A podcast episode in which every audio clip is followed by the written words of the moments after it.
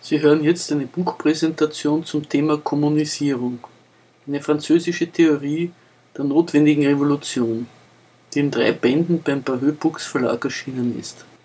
Die Veranstaltung fand im November dieses Jahres auf der Uni Wien statt.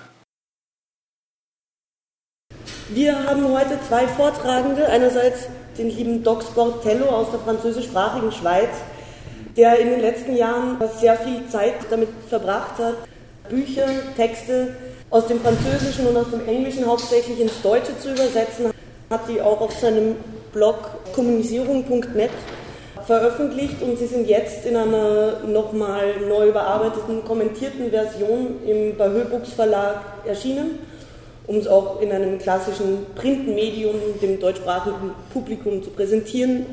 Warum und welche Texte er ausgewählt hat, wird euch selber am besten erklären. Im Anschluss wird die Amélie Lanier, eine Sympathisantin vom Münchner Gegenstandpunkt Verlag, Gegenstandpunkt.com kann man danach sehen, einen Gegenstandpunkt zu dem ganzen Spaß reinbringen.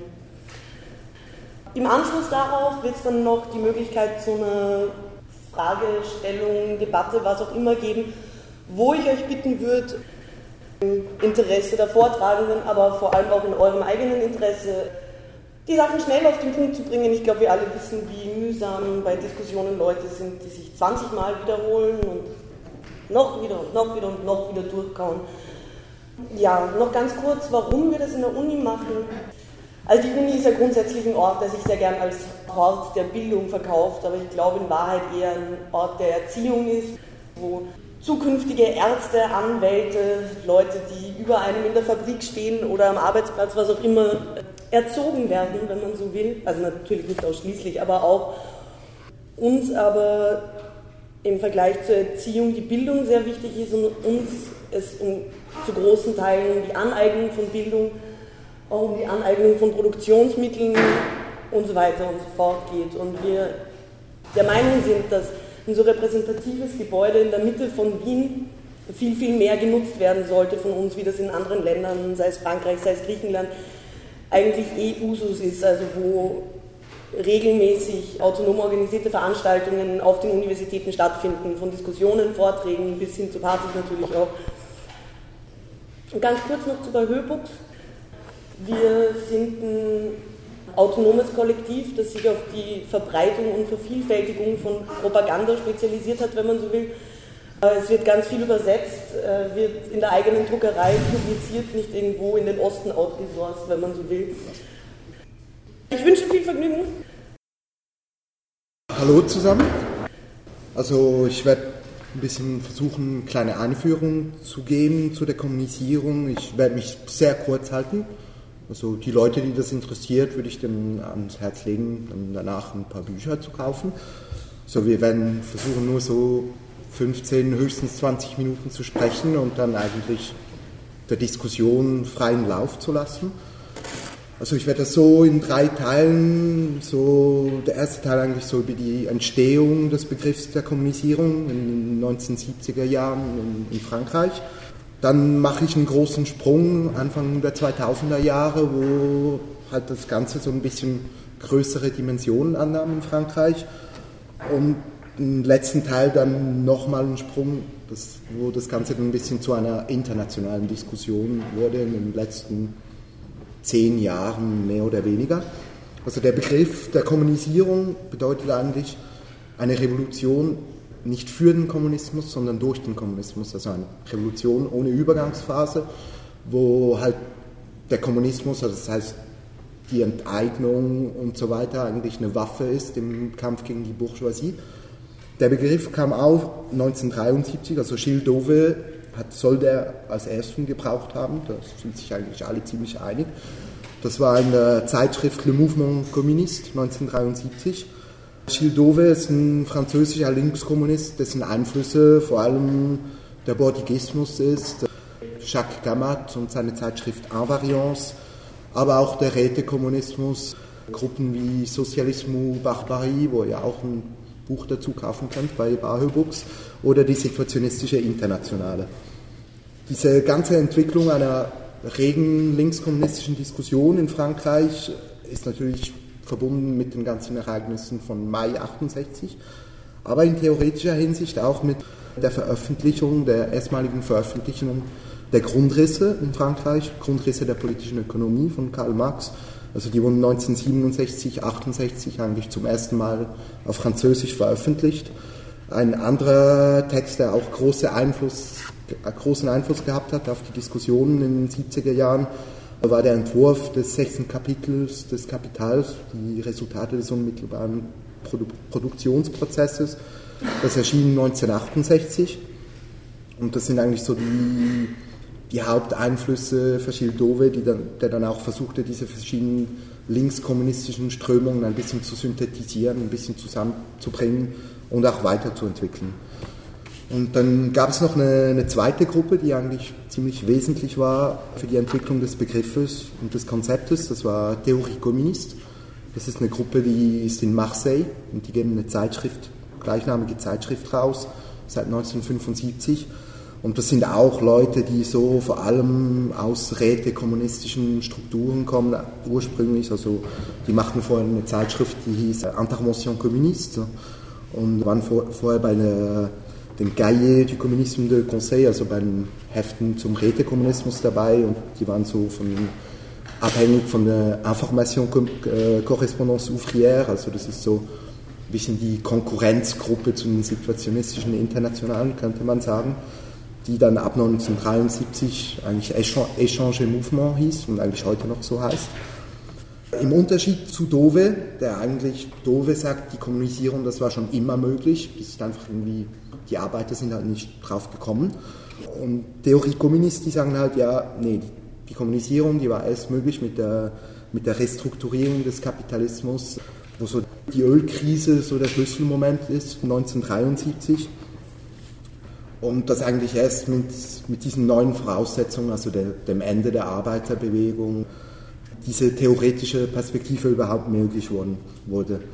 Und ja, die Theoriekommunisten und Schildove, die polemisieren dann immer wieder fleißig gegeneinander, also und werfen sich immer wieder gegenseitig. Also Schildove wirft halt Theoriekommunist äh, strukturellen Determinismus vor auf der anderen Seite wirft Theoriekommunist Schildove idealistischen Humanismus vor. Und das sind so ziemlich unversöhnliche Positionen eigentlich und sind das auch schon seit, seit 40 Jahren. Und ganz wichtig für Theoriekommunisten in dieser Hinsicht ist auch, was sie als Bruch in der Theorie bezeichnen. So das Bruch in der Theorie in dem Sinn, dass halt für sie vor der Restrukturierung, das nennen sie die Phase des Programmatismus, also das war die Zeit wo es ein kommunistisches Programm gab, wo es darum gab, ging um die Affirmation des Proletariats. Und für Theoriekommunisten halt dann so ab den nach 68, Anfang der 70er Jahre, gab es so einen Bruch in der Theorie, dass immer mehr die Negation des Proletariats betont wurde. Also in, zum Beispiel auf, die, auf Bezug äh, auf die situationistische Internationale schreibt dann Theoriekommunist, ich zitiere, die Arbeit, Arbeiterräte bewahren die Abschaffung der Arbeit vor der Gefahr keine Handlung der Klasse mehr und die Abschaffung der Arbeit bewahrt die Arbeiterräte davor, nur eine Affirmation dieser Klasse zu sein. Die situationistische Theorie kann die Negation nur als Affirmation von etwas anderem hervorbringen.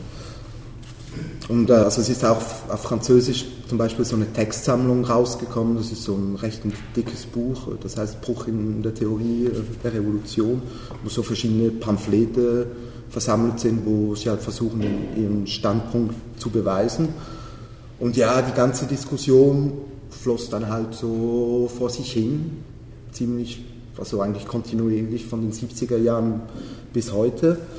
So Anfang der 2000er Jahre begannen so vor allem Leute in Paris sich für das Konzept zu, zu interessieren. Und 2004 wurde dann die Zeitschrift Meeting lanciert in, in Paris. Also das war eine französische sprachige Zeitschrift, die, die sich sehr prätentiös äh, internationale Zeitschrift zur Kommunisierung nannte. Also eigentlich war es eine französische Zeitschrift zur Kommunisierung, da war nicht viel Internationales dran. Gilles Dove zum Beispiel hat auch eine Einladung bekommen, hat die aber abgelehnt, weil er gesagt hat, dass das nicht möglich ist, mit Theorie Kommunist und davon beeinflussten Gruppen was zu machen, weil weil die Meinungsverschiedenheiten halt einfach zu groß sind. Es gab aber eine andere Gruppe oder Strömung, die bei dieser, dieser Zeitschrift mitmachte. Die waren damals in Frankreich als Les Ticuniens bekannt. Also das kommt von der Zeitschrift Tikkun. Die waren da dabei bis zur Nummer 2, also so der große Knall kam dann bei der Nummer 2 2005. Da haben halt diese Tikkunianer dann vorgeschlagen, den Text Aufruf in der Zeitschrift zu publizieren. Textaufruf, wo auch von der Kommunisierung gesprochen wird, und zwar folgendermaßen, ich zitiere aus dem Aufruf, so wie wir es verstehen, kann der Prozess der Einführung des Kommunismus nur die Form eines Gefüges von Akten der Kommunisierung annehmen. Durch das Teilen dieses und jenes Raumes, dieser und jener Geräte, dieses und jenes Wissens. Das heißt, die Ausarbeitung der Formen des Teiles, die mit ihnen verknüpft sind. Der Aufstand an sich ist nur ein Beschleuniger. Ein entscheidender Moment ist in diesem Prozess. Das gab dann halt eine heftige Debatte. Also für jene, die Französisch sprechen, kann man auf die Homepage von Meeting gehen und dann sieht man halt so den unveröffentlichten Text und die ganzen Kommentare. Das ist dann eigentlich fast gleich so lang, gleich lang wie der Text. Und der Text ist so ein kleines Buch, das ist doch so 100 Seiten oder so. Und stattdessen wurden halt zwei Texte in der Zeitschrift veröffentlicht, die eigentlich den Aufruf ziemlich zerrissen. Und diese Texte kritisierten dann halt vor allem die Tatsache, dass für die Tikunianer die Kommunisierung, der Kommunismus halt schon innerhalb des Kommunismus, des Kapitalismus möglich ist. Also sie sehen das halt so als so verschiedene Kommunen, die dann überall entstehen und irgendwann halt einfach viel stärker sind als das Kapital und so das Kapital umgestürzt wird. Und äh, das wurde dann folgendermaßen kritisiert in Meeting 2, ich zitiere, wenn man keine Vorbedingungen für den Kommunismus im Sinne von Übergangsphase, Vergesellschaftung der Produktionsmittel, der Tätigkeiten usw. So voraussetzt, ist es offensichtlich, dass man meinen könnte, die kommunisierende Tätigkeit sei hier und jetzt möglich. In den gegenwärtigen Bedingungen der durch das Geld, das Privateigentum, die Zirkulationsweise der Güter, Reichtümer, Wissen usw. So vermittelten Beziehungen, anders gesagt in den wirtschaftlichen und politischen Bedingungen dieser Gesellschaft. Unter diesen Bedingungen ist das Niveau der Kommunisierung gleichbedeutend mit der Kaufkraft einer mehr oder weniger homogenen gegebenen gesellschaftlichen Gruppe. Also die Kritik war dann halt vor allem, ja, dass es eben, also diese Leute, die sogenannten Tigonianer, die dann daraufhin eher Appellisten genannt wurden, halt für das französische Wort für Aufruf ist Appell. Die zogen dann weg aus Paris, weil die sich eigentlich ziemlich mit dem ganzen autonomen Milieu in Paris zerstritten haben. Und ja, die gingen dann nach Darnac, also ein Dorf, wo ihr sicher auch schon davon gehört haben, habt. Und ja, die kauften sich dann halt dort ein paar Bauerhöfe und setzten halt dann ihre Vision der Kommunisierung in die Tat um. Also gingen so ein bisschen ins französische Hinterland und, und spielten dort ein bisschen Kommunismus. Von der Zeitschrift Meeting gab es dann noch zwei Nummern und die wurde dann 2008 eingestellt. Das wurde nicht wirklich wahrgenommen im Rest der Welt außerhalb Frankreichs. Im Gegensatz zu den Leuten, die nach Darnac gezogen sind, weil die wurden dann, es gab dann die Darnac-Affäre, das war glaube ich so 2007, 2008, wenn ich mich nicht täusche. Also was so ein Sabotageakt gegen TGW-Linien, wo sie beschuldigt worden sind, dafür verantwortlich zu sein. Und dann gab es so einen großen Antiterrorprozess, Seite 1 in allen großen Zeitungen und so weiter. In Frankreich war dann die Ultralinke, war die große, die große Gefahr für den Staat und so weiter. Und gleichzeitig kam dann halt das Buch äh, vom Unsichtbaren Komitee raus, das eigentlich die gleichen Leute sind, der kommende Aufstand. Und der französische Verlag La Fabrique war sehr glücklich über diesen Terrorprozess, weil das war die beste Werbung, die das Buch überhaupt haben konnte. Also die haben 150.000 Exemplare davon verkauft. Das wurde danach in alle erdenklichen Sprachen übersetzt und wurde wirklich ein, ein Welterfolg, könnte man schon fast sagen. Ja, man kann aber auch das deutschsprachige Publikum eigentlich beruhigen an dieser Stelle, weil es sind keine Nazis, wie das die Jungle World zum Beispiel glaubte. Es ist wohl auch nicht das wichtigste Theoriebuch des Jahrhunderts, wie das die FAZ glaubte. Es ist halt einfach, ja, es sind halt einfach so ein paar Pariser Autonome, die sehr von postmodernen Theorien beeinflusst waren und die eben mit gütiger Mithilfe des französischen Staats dann halt diesen Erfolg feiern konnten. die von Theorie Kommunist inspirierten Strömungen, die, es gab dann auch internationale Gruppen, die sich in die Diskussion einlenkten. Das war den, den Gruppen, diesen Gruppen war leider keine Erwähnung in den bürgerlichen Feuilletons vergönnt. Aber zum Beispiel 2002 entstand die Gruppe Riffraff, die gleichnamige Zeitschrift in Schweden. 2006 entstand Blaumachen in Griechenland. 2005 stand Endnotes in England, also das war so, das ist eine Spaltung von der Gruppe Aufheben. Also die haben ja zusammen Theorie Kommunist gelesen und Aufheben fand Theorie Kommunist nicht gut und blieb bei Aufheben und die Abspaltung Endnotes sind dann halt die die von Theorie Kommunist inspiriert waren. Dann gibt es auch noch zum Beispiel Lato Cattivo, so ein Übersetzungskollektiv in Italien, das auch ab und zu Texte verfasst. Und Pratele Comunizace, tschechisches Kollektiv, entschuldigt, wenn ich das falsch ausspreche. Und ja, da ich leider kein Tschechisch kann, weiß ich nicht, was sie so genau machen. 2011 wurde dann auch eine diesmal wirklich internationale Zeitschrift gegründet, das ist die Zeitschrift SIG die erste Nummer kam dann 2011 raus, die zweite Nummer 2014.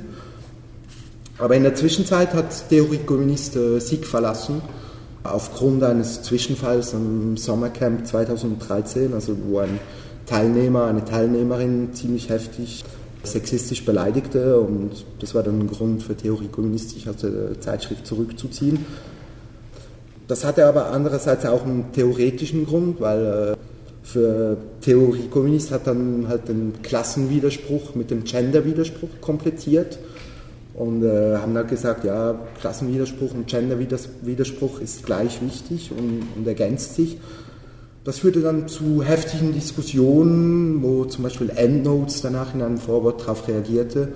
EndNotes eigentlich die, diese ganze Widerspruchskonzeption grundsätzlich verwarf und sagte, ja, äh, ein Klassenwiderspruch, das gibt es nicht bei Marx. Also Marx spricht von Klassengegensatz und das ist dann halt einfach in viele Sprachen, zum Beispiel auf Englisch, als Contradiction übersetzt worden und die Leute glaubten dann halt, dass das einen Bezug hat zum hegelianisch konzeptierten Widerspruch. Also es ist ein Begriff, der kommt eigentlich aus der maoistischen Tradition, war dann halt auch zum Beispiel in Deutschland oder so bei den vielen K-Gruppen sehr, sehr aktuell. Und bei Theorie Kommunist kam das dann durch Louis Althusser, der auch sehr von maoistischen Tendenzen inspiriert war, kam dieser Begriff halt zu Theorie Kommunist. Also diese, diese Debatte geht eigentlich bis heute weiter. Auch in der zweiten Nummer von, von SIG wird fleißig über die, Genderfrage diskutiert. Und das Interessante an der ganzen Diskussion ist halt, dass im Gegensatz zu den meisten Gender-Diskussionen, die sich eigentlich zu einem sehr großen Teil in einem akademischen Rahmen abspielen, ist das eine Diskussion, die wirklich fast komplett außerhalb akademischer Rahmen sich abspielt. Also auch halt die ganze linkskommunistische Tradition in Frankreich ist eigentlich sehr wenig akademisch geprägt. Also ich vermute, dass das auch mit Mai 68 ein bisschen zusammenhängt, dass halt Mai 68 in Frankreich eben nicht nur äh, ein Uniding war, sondern auch einer der größten Streiks in Frankreich des Jahrhunderts. Und ja, das, das ist eigentlich so bisschen, das, also wenn ihr noch mehr wissen möchtet über, über diese ganze Diskussion, gibt es diese wunderschönen drei Bände zu kaufen bei Barhö Books. Und eigentlich der dritte Band dreht sich dann eigentlich der ganze Band um diese Diskussion Gender und Klassen. Und dann lasse ich Amelie das Wort. Also, ich bin die Amelie.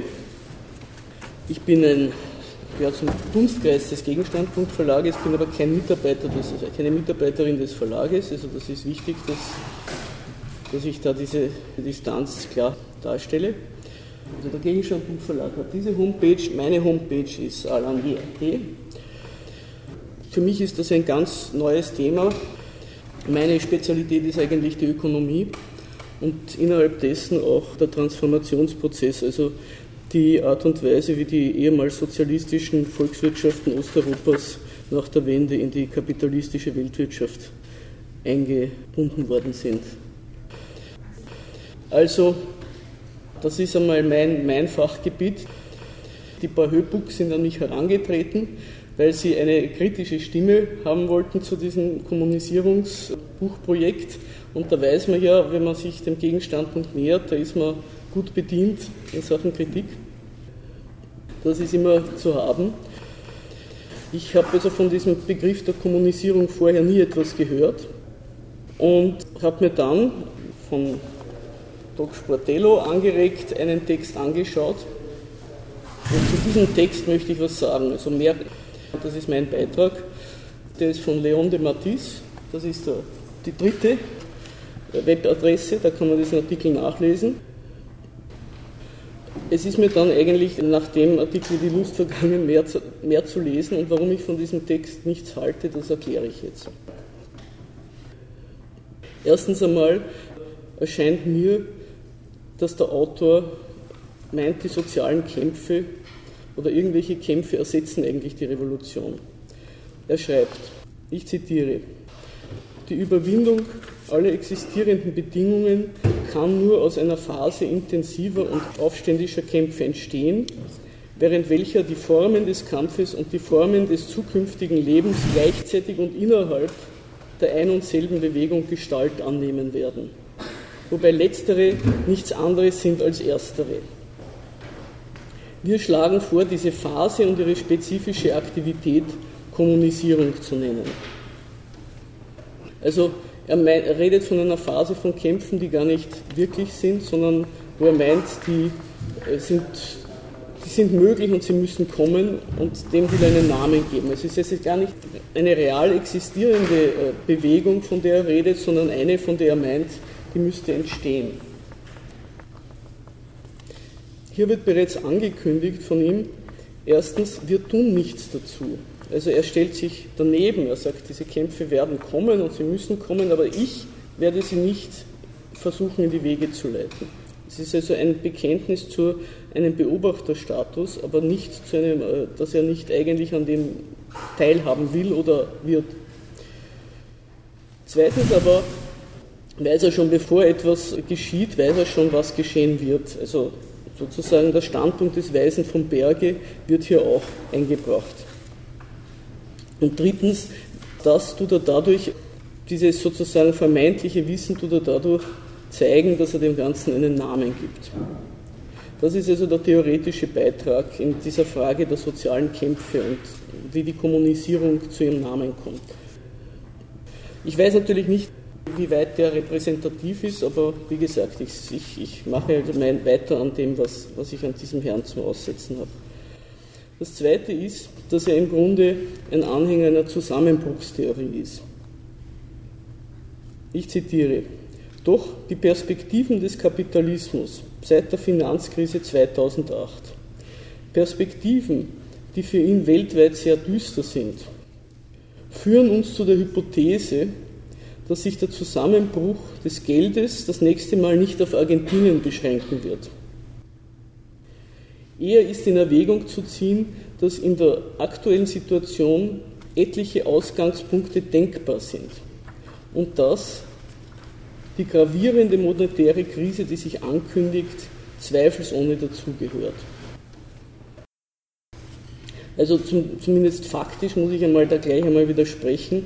In Argentinien ist leider das Geld nicht zusammengebrochen. In dem Sinne, dass äh, es auf einmal weg gewesen wäre. In Argentinien wird nach wie vor mit Geld gezahlt. Sondern es ist nur seine elementare Nützlichkeit für die internationalen Geschäfte, für die kapitalistische Wirtschaftsordnung zurückgeführt worden auf eine sehr elementare Funktion des Geldes, dass sie die Konsumenten von den Waren, also von den Gegenständen ihres Bedürfnisses trennt. Das hat der Peso auch nach dem Zusammenbruch, nach dem Bankrott Argentiniens wunderbar geschafft. Da ist es auch nicht so gewesen, dass man dann auf einmal die Sachen geschenkt bekommen hätte. Also das ist schon einmal eine falsche Bestimmung dessen, was in Argentinien passiert ist. Aber das ist ja für ihn gar nicht interessant, weil er will es ja nur nehmen als einen, wie soll man sagen, einen Beleg dafür, dass irgendwas zusammenbrechen muss. Zusammenbruchstheorien übrigens, möchte ich sagen, sind immer schlecht, weil man sicher auch wiederum, wie ich im vorigen Absatz schon bemerkt habe, seiner Subjektrolle auf die verzichtet. Also man sagt, es, muss, es kommt ja eh der Big Bang, es kommt ja eh der Crash und dann nachher schauen wir, was wird. Aber es wird also eigentlich nichts getan, um, wie soll ich sagen, die Transformation der Gesellschaft theoretisch und bewusst herbeizuführen. Ich möchte auch noch zu diesem Absatz eine Analyse machen, weil ich einmal zeigen möchte, was man bei so Texten, bei so wissenschaftlich hochgestochenen Texten eigentlich achten sollte, damit man da was davon hat. Also da steht, doch die Perspektiven des Kapitalismus seit der Finanzkrise. Also er redet nicht davon, was ist die Finanzkrise, er redet nicht davon, wie funktioniert der Kapitalismus heute, nein, die Perspektiven, also das, was irgendwann einmal sein könnte, das ist jetzt der Gegenstand. Dann schreibt er, führen uns zu der Hypothese. Also nicht, ich ziehe jetzt einen Schluss daraus, ich habe etwas analysiert. Nein, ich stelle eine Hypothese auf und auch die, zu der wäre ich irgendwie hingeführt. Dann ist in Erwägung zu ziehen, also nicht das drängt sich auf oder das liegt auf der Hand. Nein, es ist in Erwägung zu ziehen. Man kann ja, da, man kann ja das sich auch ungefähr vorstellen. Es ist eigentlich, er bewegt sich nur in der Welt seiner eigenen Vorstellungen. Dann sind etliche Ausgangspunkte denkbar.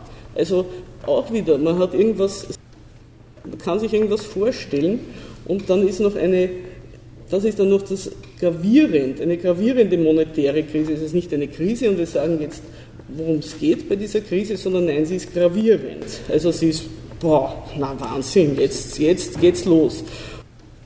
Und dann noch gehört das zweifellos dazu, also bitte keine Zweifel. Das gehört sich nicht. Eigentlich, wenn man diesen Absatz genau durchdenkt, steht nichts drinnen. Das ist also auch eine meiner Kritiken an diesem Text. Der Herr redet eigentlich nur über die Welt seiner Vorstellungen. Dann ist aus dem, was ich bisher gesagt habe, ist klar, dass er meint, der Kommunismus kommt von selber. Also wieder, man muss nichts dafür tun, man muss nicht sich etwas dazu überlegen, man muss sich nicht etwas anschauen, etwas analysieren, was ist Ware, was ist Geld, so wie es der Marx gemacht hat zum Beispiel, sondern nein, das ist alles eigentlich eher ein selbsttätiger Prozess. Ich zitiere. Unserer Meinung nach wird die Kommunisierung der Moment sein, wo der Kampf als einer, eines der Mittel seiner Fortführung die unmittelbare Produktion des Kommunismus möglich machen wird. Also man hat sich dann schon rückversichert, dass die Prophezeiung in die Hose gehen könnte. Es ist nur möglich. Es ist nicht so, dass es wirklich so sein muss. Die Logik der Möglichkeit ist überhaupt ein, ein, eine Gummikategorie der, der Wissenschaft und der, der politischen Theorie. Wenn man immer nur über Möglichkeiten redet, redet man eben nicht über die Wirklichkeit. Die Wirklichkeit ist aber da der entkommt man nicht. Die Möglichkeit wiederum ist ein völlig weiches Medium, in das man alles reinpacken kann und es ist völlig folgenlos. Dann der vierte Punkt, der mir aufgestoßen ist, ist negative Urteile als der Weisheit letzter Schluss. Wir können die konkreten Formen des Kommunismus weder vorhersagen noch bestimmen. Ja, wenn wir es nicht können, warum muss es dann eigentlich überhaupt zur Sprache bringen? Der Witz ist doch damit der, er würde es gerne. Er würde ja gerne prophezeien und er würde gerne bestimmen, aber es geht nicht. Also muss er sich in der Form des negativen Urteils davon distanzieren, aber wiederum, wir erfahren eigentlich nichts über das, was geschieht, über die Welt, wie sie ist. Und wenn es wirklich, wenn man es wirklich nicht kann, dann sollte man es halt bleiben lassen. Der Autor sagt hier eigentlich nur, dass er über seinen Gegenstand nichts weiß und er geht sich in einem fort in Spekulationen und Vorstellungen. Die Produkte seiner Fantasie werden als politische Analyse präsentiert. Es gibt aber dann noch sozusagen, äh, auch die Rückversicherung geht weiter. Wenn der, der Kommunismus nicht kommt, trotz aller dieser Möglichkeiten, dann war es halt Pech. Ich zitiere. Es ist ebenfalls offensichtlich, dass das Rennen nach vorn, das die Erzeugung des Kommunismus bedeutet, stirbt, wenn es unterbrochen wird. Also wenn die Bewegung, die er für möglich hält oder gerne hätte, auf einmal wieder in sich zusammenfällt, dann gibt es halt keinen Kommunismus. Es kann ja auch gar nicht anders sein. Erstens hat er den Begriff erfunden, zweitens hat er bestimmt, was man sich darunter vorstellen muss. Und dann ist es natürlich offensichtlich, also das ist auch, auch interessant, offensichtlich, dass es sich in der Wirklichkeit entweder so verhalten muss oder doch das genaue Gegenteil eintreten kann. Der letzte Schluss von, aus dem Ganzen, der liebe Gott wird schon richten. Ich zitiere, es gibt keine Instanz, welche diese Konflikte entscheiden wird. Es wird die Situation sein, welche entscheiden wird. Und post festum die Geschichte, welche wissen wird, wer recht hatte. Diese Schlussfolgerung mag abrupt erscheinen, doch es gibt keine andere Art, eine Welt zu erschaffen. Also sehr viel mehr habe ich dazu jetzt nicht zu sagen zu dieser Schrift, aber es ist, ich, ich empfinde, es ist eine beispiellose geistige Bankrotterklärung. Sorry, wenn ich das Buch schlecht mache. Du machst nur einen Text davon schlecht. Wenn ein Mann sagt eigentlich, ich weiß, dass ich nichts weiß, ich weiß, dass ich nichts tun kann und am Schluss muss man sich halt auf die Geschichte verlassen.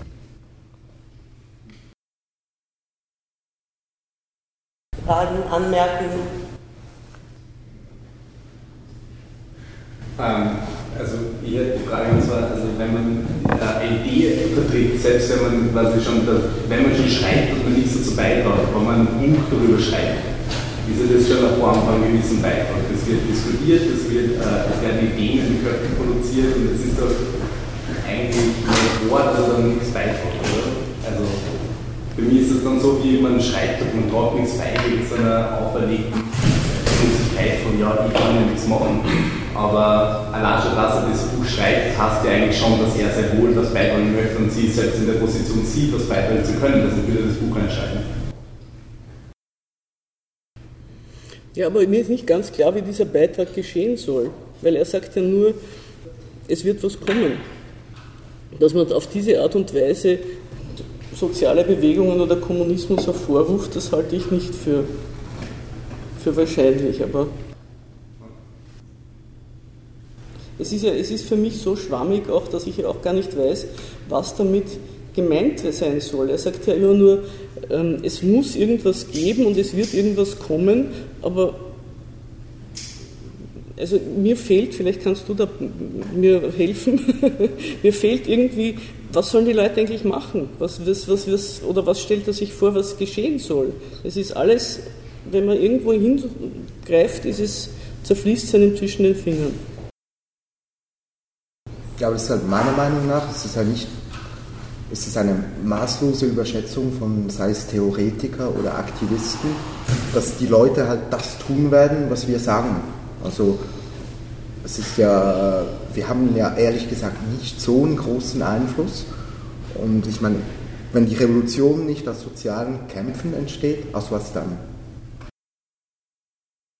Das verstehe ich schon, was du meinst, aber was ich nicht verstehe, ist, wie die sozialen Kämpfe überhaupt entstehen sollen oder wie die zu einer Revolution führen sollen.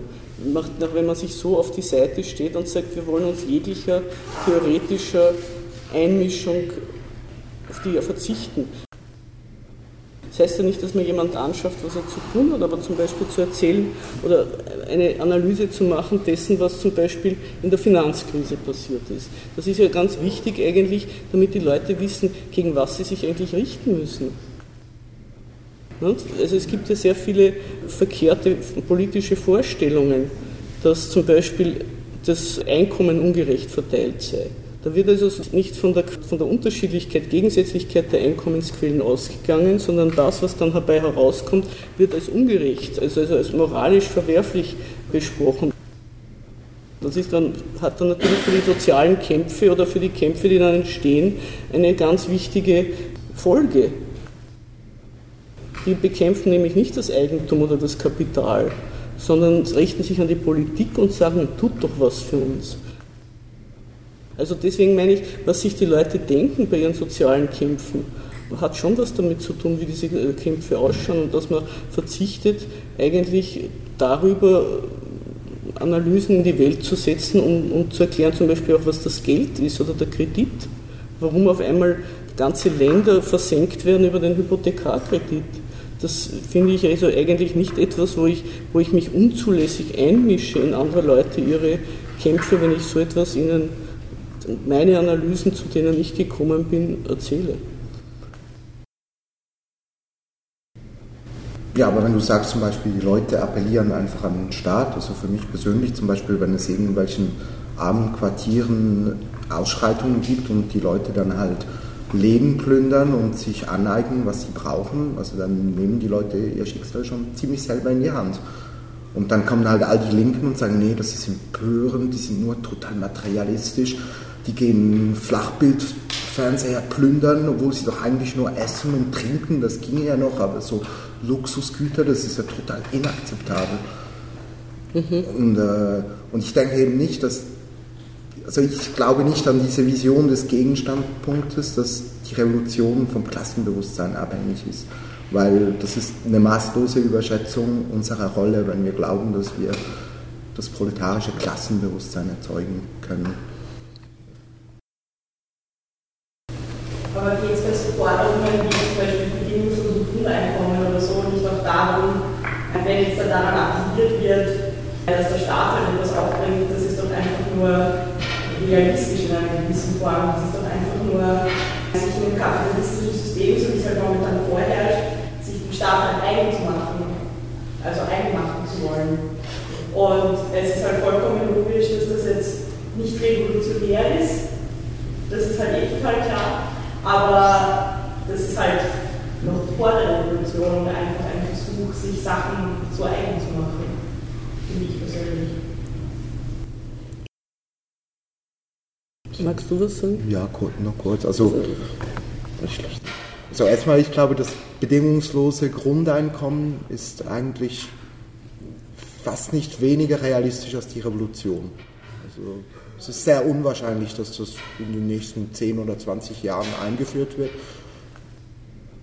Wenn der Staat mir ein bedingungsloses Grundeinkommen geben will, nehme ich das gerne, aber ich werde sicher nicht dafür kämpfen oder das fordern oder mich irgendwie dafür einsetzen. Und ja, ich habe das Gefühl, dass in dieser Vertiefung der Wirtschaftskrise, also ich sehe kein Land auf dieser Welt, das kurz davor steht, das einzuführen. Und ich sehe auch nicht, wie das mehrheitsfähig wäre. Ja, das finde ich auch, schließe ich mich an Aber sich den Staat zu eigen zu machen, wie du gesagt hast, das wüsste ich überhaupt nicht, wie das geht. Das ist doch die, die Gewalt, die das, das Monopol hat über alle und die vollkommen souverän entscheidet, ob sie jemandem was gibt oder was wegnimmt. Ich wüsste nicht, wie man als, als normaler Bürger sich diese Gewalt zu eigen machen könnte. Wo ist die Moderatorin? Bitte, bitte. Du. Ich würde sagen, es ist viel schlimmer, als sich den Staat zu eigen zu machen. Das ist, also, Unterstützungskapitalismus, man beschreibt zum Kaufkraft und der Ruhe Wollt. Das ist alles, was es bedingungslose Grundeinkommen schafft. Das war jetzt für mich wieder fast nicht verständlich. Also ich muss. Ja, aus, aus, nein, nicht aus Ideologie, aus, aus akustischen. Äh, wie gesagt, das bedingungslose Grundeinkommen meines Erachtens nach nichts anderes ist als eine Unterstützung des Kapitalismus, Reproduktion oder äh, eine Vervielfachung wie auch immer. So wird die Kaufkraft gesteigert, der Rubel rollt und das war's. Also mehr schafft das bedingungslose Grundeinkommen nicht. Also plus äh, Einschränkungen der Sozialleistungen und dergleichen. Durch einen revolutionärer Akt oder sonst was ist das sicherlich nichts. Ja, das sage ich ja auch, dass es keiner ist. Aber ich sage halt, also so, so wie die gegebenen Umstände halt momentan sind, finde ich jetzt halt einfach nicht, dass also dass, dass halt davon ausgegangen werden kann, dass die Mehrheit der Gesellschaft so denkt, dass sie halt revolutionär denkt und sich halt denkt, dass sie den Staat wirft und dass deswegen halt einfach nur eine quasi realistische ähm, Sache ist, auf die sich die meisten Leute quasi einig werden können in dem System, es halt herrscht. Ja, aber es geht ja auch irgendwie darum, dass es nicht, dass die Leute so denken, sondern es kommt dann halt irgendwo der Punkt, wo es einfach zu einer materiellen Notwendigkeit wird, gegen den Staat zu kämpfen. gegen die Polizei zu kämpfen, weil man halt einfach ein überschüssiger Proletarier ist, der fürs Kapital nicht mehr verwertbar ist und dann kann man irgendwie einfach in, halt in Ruhe sterben oder, oder gegen den Staat und das Kapital kämpfen. Ja, das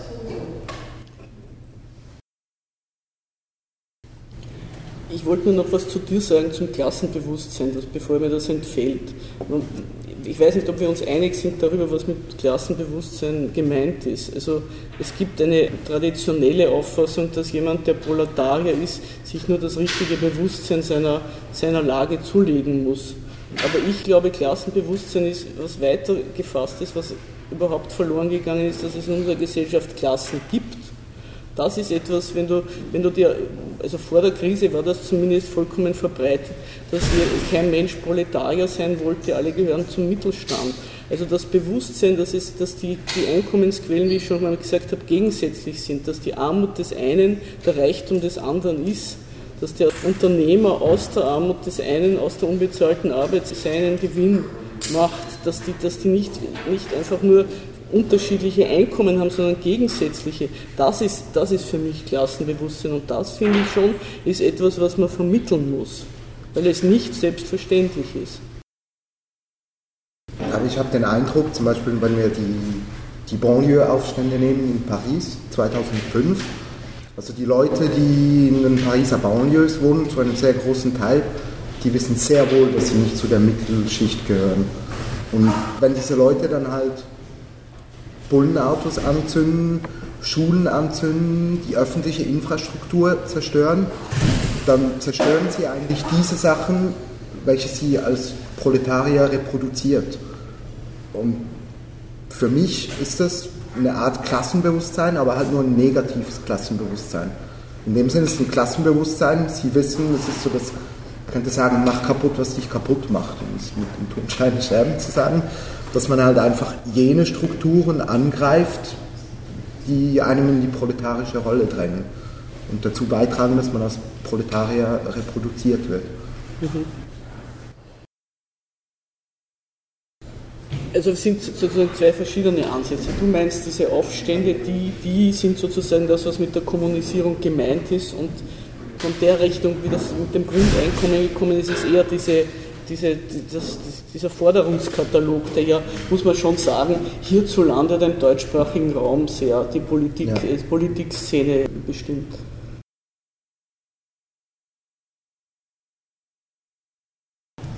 Also ich möchte mal zur Kommunisierung kommen. Ich glaube, die Kommunisierung hätte ja schon die Möglichkeit, also ich spreche jetzt extra im Konjunktiv, weil ich es nicht weiß, hat ja im Endeffekt die Möglichkeit oder birgt Möglichkeiten, Mannigfaltigkeiten über diesen ökonomischen Standpunkt und die Analytik überhaupt hinauszugehen. Also ich meine, nicht alles innerhalb einer Kommunisierung, Rechtssprich Kommune, läuft über eine äh, ökonomische Analytik.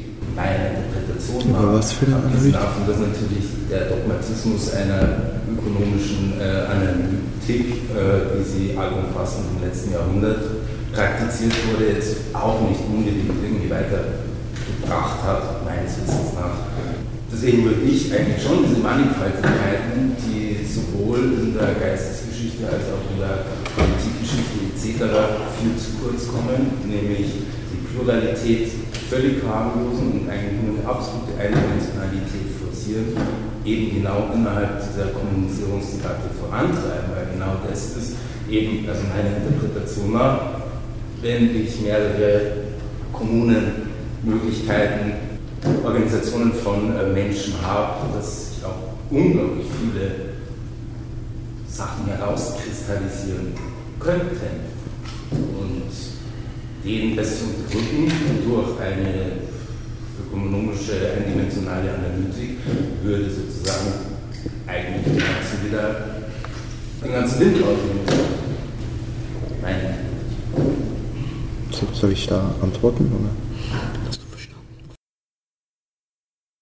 der, der, Punkt ist ja, dass eigentlich, also eben wie ich vorher gesagt habe, für die Theoretiker der Kommunisierung geht es ja im Prinzip nicht unbedingt darum, Kommunen aufzubauen. Also das heißt ja nicht, dass Kommunen aufbauen was Schlechtes ist, das sagen wir auch nicht, aber es geht halt darum, dass die Revolution ein Ereignis ist, wo, wo die Leute aus ihrem Alltagsleben herausgerissen werden. Und ich meine, wenn du sagst, der Ökonomismus hat nirgend, nirgendwo hingeführt in der Geschichte, ich meine, ja, das ist richtig. Aber dann können wir zurückfragen, was hat dann irgendwo hingeführt? Ich meine, wir sind immer noch Lohnsklaven, wir sind immer noch von Staatenkapital beherrscht. Bis jetzt hatte niemand die Lösung für das Problem der Revolution und die Lösung kann auch nicht theoretisch erarbeitet werden. Also erst wenn die Revolution stattfindet, werden wir wissen, wie die Revolution halt gemacht werden kann.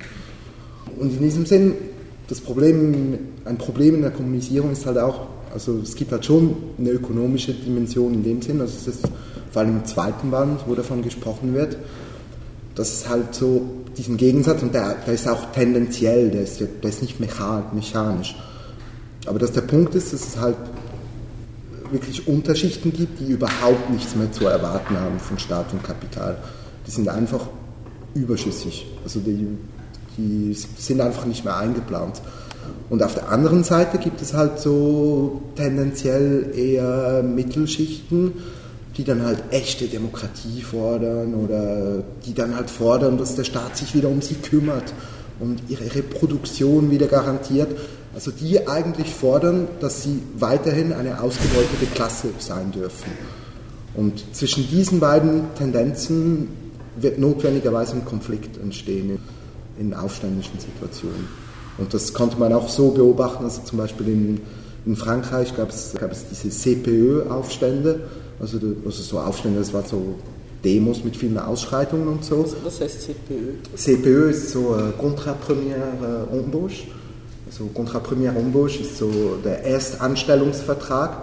Das ist halt, dass man nach dem Studiumsabschluss, also in Frankreich machen fast alle die Matura, Matura oder Abitur, oder wie heißt das in Österreich? Matura. Und äh, also so fast 80, 70 bis 80 Prozent. Und dass man hat dann die Erstanstellung, die ist sehr prekär. Also man hat absolut keine Sicherheiten, man kann jederzeit entlassen werden und so weiter. Da gab es heftige Proteste, vor allem, vor allem von studentischen Kreisen. Und während einer dieser Demonstrationen kamen halt Leute aus den Banlieues und ja, die haben dann halt diese studentischen Demonstrationen angegriffen und diesen Studenten halt so das Geld geklaut und so und einfach begonnen ein bisschen zu plündern und ein bisschen Chaos zu stiften. Und das ist eigentlich so ein praktisches, praktisches Beispiel für, für diesen Gegensatz. Aber es ist der Gegensatz eigentlich zwischen zwei Arten von Proletariern. Die einen, die das Kapital benutzt und die anderen, die es nicht benutzt. Genau. Entschuldigung, wie war das nochmal mit zwei Arten von Proletariern? Zwei Arten von Proletariern. Die einen, die vom Kapital benutzt werden und die anderen, für das, die das Kapital keine Verwendung hat. Und die gehen aufeinander los, obwohl sie eigentlich letztlich im gleichen Boot sitzen. Ich wollte noch fragen, vorher hast du erwähnt, irgendwie einen Unterschied, also Begrifflichkeit, Klassengegensatz und Klassenwiderspruch, dass es da Unterschiede gibt. Das war, also, wenn du das ein bisschen erklären würdest, weil ich mir da nicht so wirklich. Ja, das Problem ist dann halt, dass zum Beispiel Theorie Kommunist das so interpretiert, dass ein Klassenwiderspruch existiert. Das ist halt so ein bisschen ein hegelianischer Ansatz, das ist dann These, Antithese und aus diesem Klassenwiderspruch ja die Synthese, das wäre dann halt der Kommunismus. Und der entsteht oder entsteht nicht. Und diese Dimension ist halt bei einem Klassengegensatz nicht, gege nicht gegeben in diesem Sinn. Also das, das bedeutet, dass der Klassengegensatz ist keine magische Formel, um zur Revolution zu gelangen. Und es gibt auch keine Haupt- und Nebenwidersprüche. Also es ist nicht so, dass dass spezifische Frauenkämpfe weniger wichtig wären als Arbeiterkämpfe und so weiter. Und das ist eigentlich so der springende Punkt. Also, wenn ich das jetzt richtig verstanden habe, was du sagst, der Klassengegensatz, der ist halt da, wird ausgetragen oder nicht. Und wenn man von einem Klassenwiderspruch redet, dann hat man schon dabei mitgedacht, das muss irgendwie die Tendenz in eigenen Aufhebung haben. Ja, genau. Also es ist nur eine, eine Art und Weise, den Gegensatz zwischen Kapital und Arbeit zu betrachten, entweder zur Hoffnung anlassgebend oder einfach nur zu bekämpfen. Und das sich eigentlich sehr stark auf die maoistische Tradition beschränkt. Soweit ich weiß zumindest wird es eigentlich tendenziell nur, also das hat so, Mao hat einen Text geschrieben vom Widerspruch, wo das eigentlich so theoretisiert wird, also wenn man bei Mao von Theoretisierung sprechen kann. und äh, deutschsprachig ist und irgendwie ein bisschen eingelesen ist, so in äh, französische marxistische Diskussionen, aber gleichzeitig auch in die, die deutschsprachige marxistische Tradition der letzten 10, 15, 20 Jahre ganz gut kennt. Dazwischen gibt es sowas wie einen eisernen Vorhang, also einerseits die Sprachbarriere, andererseits die jahrhundertealte die, ja, Trennung, irgendwie gegenseitige Weltkriege, Kriege, Hass, was auch immer, Familienkrieg. Aber kannst du da vielleicht nochmal diese Widersprüche, diese Hintergründe irgendwie herausarbeiten? Oder auf auffallende Art und Weise nicht gesprochen wird über Themen wie Revolution oder wie sich auch die Frage ist. Also ich muss zugeben, ich kenne die französische Tradition eigentlich einiges besser als die deutsche. Ist einfach so, den Eindruck, den ich habe, ist halt, dass in Deutschland, also die meisten so, ich würde mal sagen, neuen theoretischen Strömungen, die sind halt alle so an, an Unigruppen entstanden. Also zum Beispiel der Gegenstandpunkt war die, die marxistische Gruppe an der Uni München. Naja, da ist es ein Ergebnis der Studentenbewegung. Genau, also ja. so muss man nicht lokalisieren, aber natürlich ist der Ausgangspunkt eigentlich gewesen von denen eine Unzufriedenheit mit dem Schmarrn, der ihnen auf der Uni geboten wurde. Ja. Und nicht, dass sie sozusagen aus den Mistkübeln sich ernähren mussten. Ja. Also Aber ich meine, zumindest der Gegenstandpunkt im Gegensatz zur Wertkritik oder den Antideutschen zumindest, der Gegenstandpunkt spricht noch von Klassenkampf und von Revolution.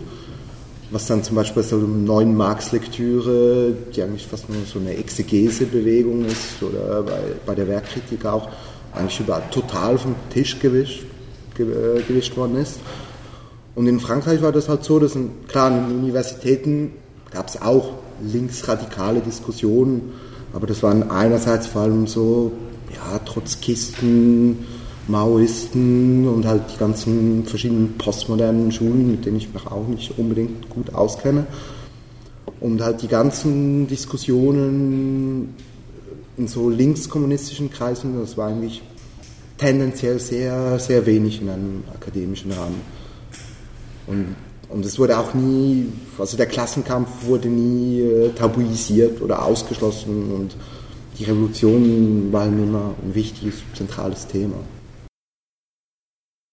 Im Mai 68 war doch der, der, der Schrecken der herrschenden Klasse, dass sich die Studentenrevolte mit der Arbeiterrevolte vereinigt hat. Und das, das kann man aus dem deutschsprachigen Raum nicht, Ja, die, die hätten ja das gerne gehabt. Also der Hans-Jürgen Krahl zum Beispiel im, im Buch Konstitution und Klassenkampf gibt es diverse Texte, wo der Krahl so beklagt, dass es halt keine Fabrikaufstände gibt und so. Und, und ja, die, die haben das halt schon versucht, aber die Arbeiter wo- wollten halt einfach nicht auf die Studenten hören. Und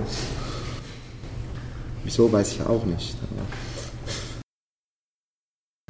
Ja, aber es war ja nicht so, dass in Frankreich die Arbeiter unbedingt auf die Studenten gehört haben, sondern die haben Ja, gemeint, ja. das ist, wir haben, wir haben auch was, auch, auch Beschwerden und wir tun uns zusammen. Also das ist das Interessante, während es im deutschsprachigen Raum eigentlich immer gelungen ist, die zwei gegeneinander aufzuhetzen. Ja. Ja, und es ist halt auch so, dass in Frankreich existiert eine sehr starke Streiktradition, was in Deutschland, glaube ich, weniger der Fall ist, obwohl ich das nicht so gut kenne, ehrlich gesagt. Naja, es hat auch damit etwas zu tun, dass das waren geschlagene Staaten nach dem Krieg, wo der Nationalsozialismus erstens einmal mit der Arbeiterbewegung aufgeräumt hat und wo zweitens von den Siegermächten dann in Österreich eine Einheitsgewerkschaft äh, eingerichtet wurde mit Repräsentation, die ganze Sozialpartnerschaft, also das ist, ist, nicht, so- ist nicht so gewachsen aus irgendwas, sondern das ist von oben so eingerichtet worden. Ja, das, das ist sicher auch ein Grund. Und in, Frankreich hat zum Beispiel auch die Arbeitskämpfe eine ganz andere Dimension, weil da ja konkurrierende Gewerkschaften sind, die ihren Mitgliedern schon noch was bieten müssen, sonst gehen die halt zu anderen.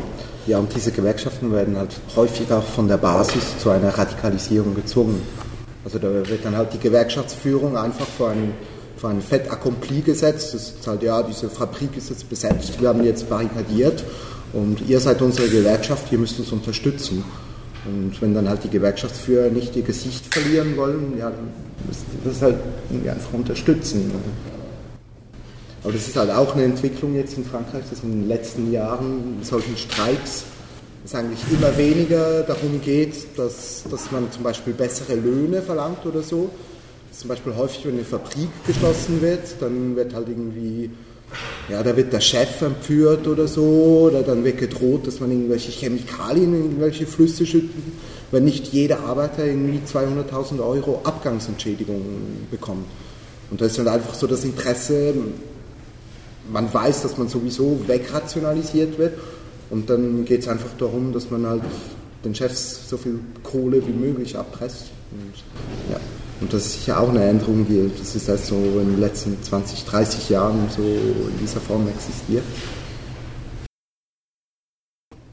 Sie hörten soeben eine Buchpräsentation zum Thema Kommunisierung, eine französische Theorie der notwendigen Revolution, die in drei Bänden beim Bahö Books Verlag erschienen ist. Die Veranstaltung fand im November dieses Jahres auf der Uni Wien statt